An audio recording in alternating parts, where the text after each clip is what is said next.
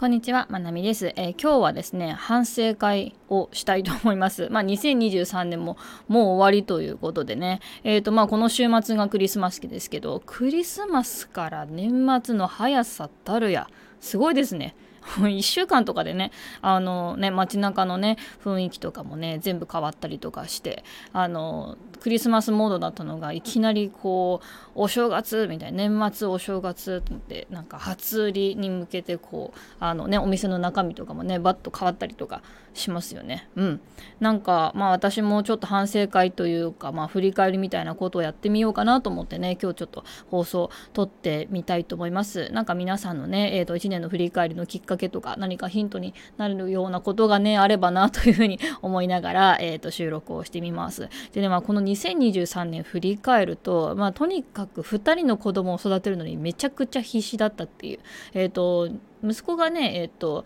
まあ、あの、1歳になったんですけど、息子が、えっ、ー、と、12月、2022年12月生まれなので、2023年は2人育児スタートっていう、年後の2人育児スタートっていう感じでしたね。で、え、ー、と、まあ、2人の子供を育てるの必死だったっていうのと、あの、まあ、収入の波が結構あったんですよね。こう、インスタがぐわーって伸びた時期、で、赤番になった時期、で、それから垢バンになった時とか、まあ、でも、ボイシー、あのパーソナリティ始めたとかねいろいろこう仕事のとこでも変化があってたりとかしましたね。うん。そう。でね一番大変だった時期っていつだったかなと思ったら多分ね秋ぐらいですね。えっ、ー、と、どっちかっていうと、下半期の方が苦労したなって思うんですよね。で、何が大変だったかっていうと、こう、この収入が下がった時期、インスタのアカウントが一回なしになって、そこからこう、いろいろと、えっ、ー、と、自分の SNS のこととかいろいろ立て直してる時期と、子育てにめちゃくちゃ手がかかる時期って私が思ってる時期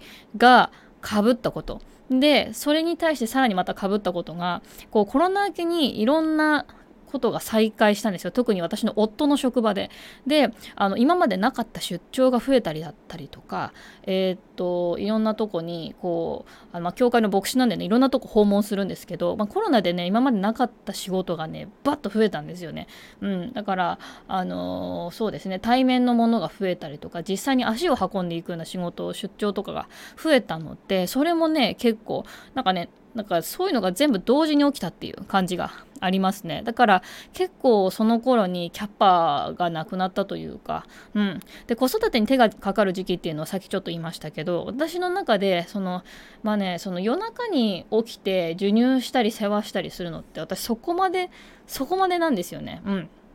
まだね、子供がね、えー、と小さいうち、だいたい生後半年ぐらいまでは、まあ、結構寝てる時間も長くて、朝寝てる時間も長かったりとか、で、離乳食が、まあ、のまだなくて、えー、と授乳だけだったりとかね、して、で、やっぱ後半、その生後半年ぐらいになってから私の中では結構大変ですね。だから朝寝をやめてどんどん活発になってきたり、離乳食が始まったりとかすると、えー、と結構私のエネルギーとか時間とか奪われるところ、部分がかなり多くなってくるので、結構ここがねあの私、まあ、子育てで、うん、仕事との両立で結構大変ななるなっていうのは結構生後6ヶ月以上っていう認識がありますね。うん。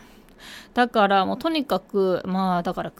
9月じゃないな、10月ぐらいかな、2023年10月ぐらいから、まあ、結構、あの、全部いろいろ大変だったっていうのがありますね。で、私この頃に結構産,、えーと、産後ケアに行き始めたのが、えー、2023年の10月頃なんですよね。うん。だからやっぱりよほどキャパがなかったんだなっていうのはあります。しかもね、産後ケアに関しては、その息子妊娠してる時に死に申請に行ったのに、全然産んでから、あの息子産んでから全然余裕じゃん、全然大丈夫じゃんって思ってて、あの7回しか産後ケアってその施設使えないんですけどそれねチケット全く使ってなかったんですよね。だからめちゃくちゃ余裕なふりして余裕なふりっていうか余裕な感じで過ごした半年間。で後半どうにもこうにも回んなくなって助けを求めた下半期っていう感じなんですよね。そうそうそう。でまあそう産後ケアとかに行ったりとか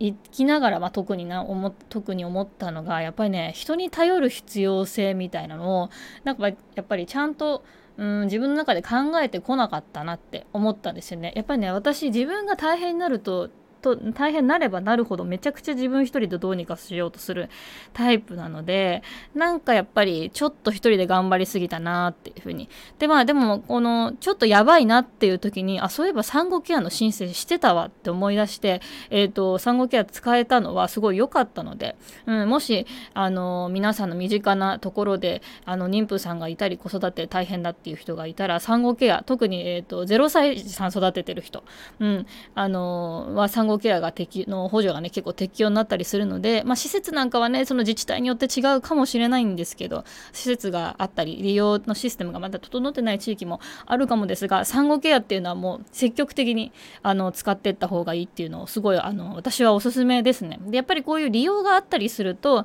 あのそれだけ需要があるっていうことで行政にこのニーズがあるっていうのでねあのそういうなん記録になったり実績になったりするので未来の自分だったり未来ね第2子第3子産むとかそれとか他のお母さんを救うためにも産後ケアを本当に使っていこうっていうふうに私は思いますね。うん。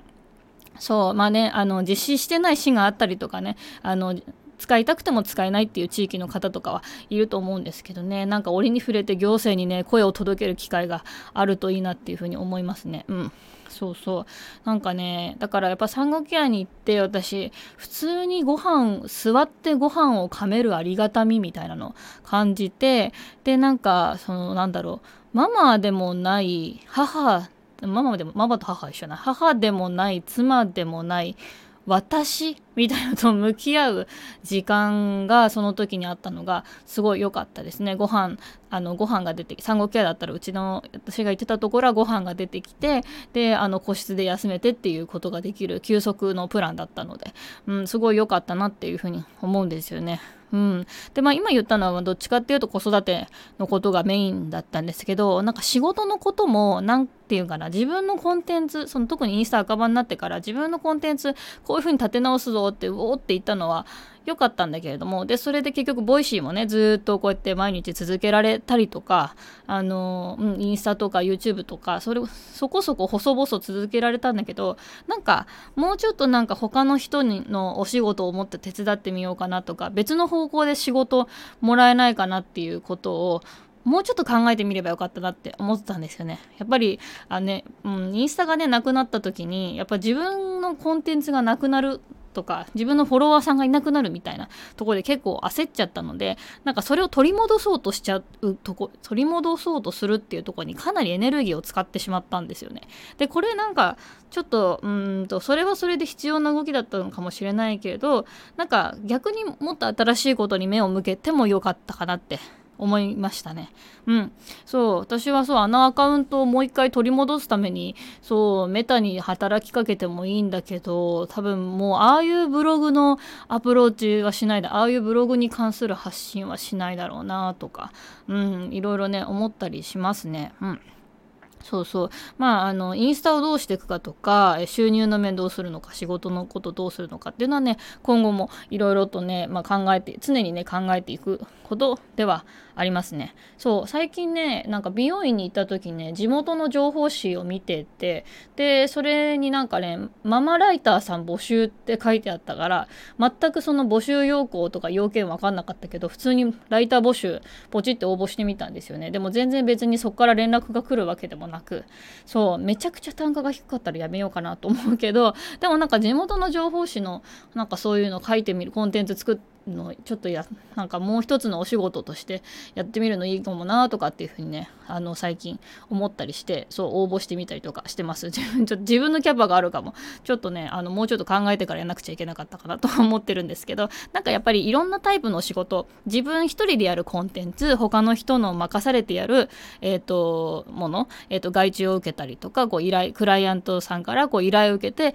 やるものとはとなんかあの、まあ、そんな感じで、ね、いろんなタイプの、のえーと、お仕事をね入れてった方がいいのかなっていうのもね最近思っていることです。はいというわけで今日はねちょっと、まあ、取り留めのないお話でしたが私の2023年の反省会ちょっと一人で頑張りすぎ問題っていうのをえっ、ー、となんかもうちょっと来年は何とかしていきたいなというふうに思っているところです。皆さん2023年どうでしたか？はいなんか振り返りとか反省がてらまたコメントに書いていただいてもまたあの読むの楽しみにしてますので書いてくださると嬉しいです。はいというわけで、えーと、クリスマスですね。はい皆さん、えーと、週末楽しく頑張っていきましょう。ありがとうございました。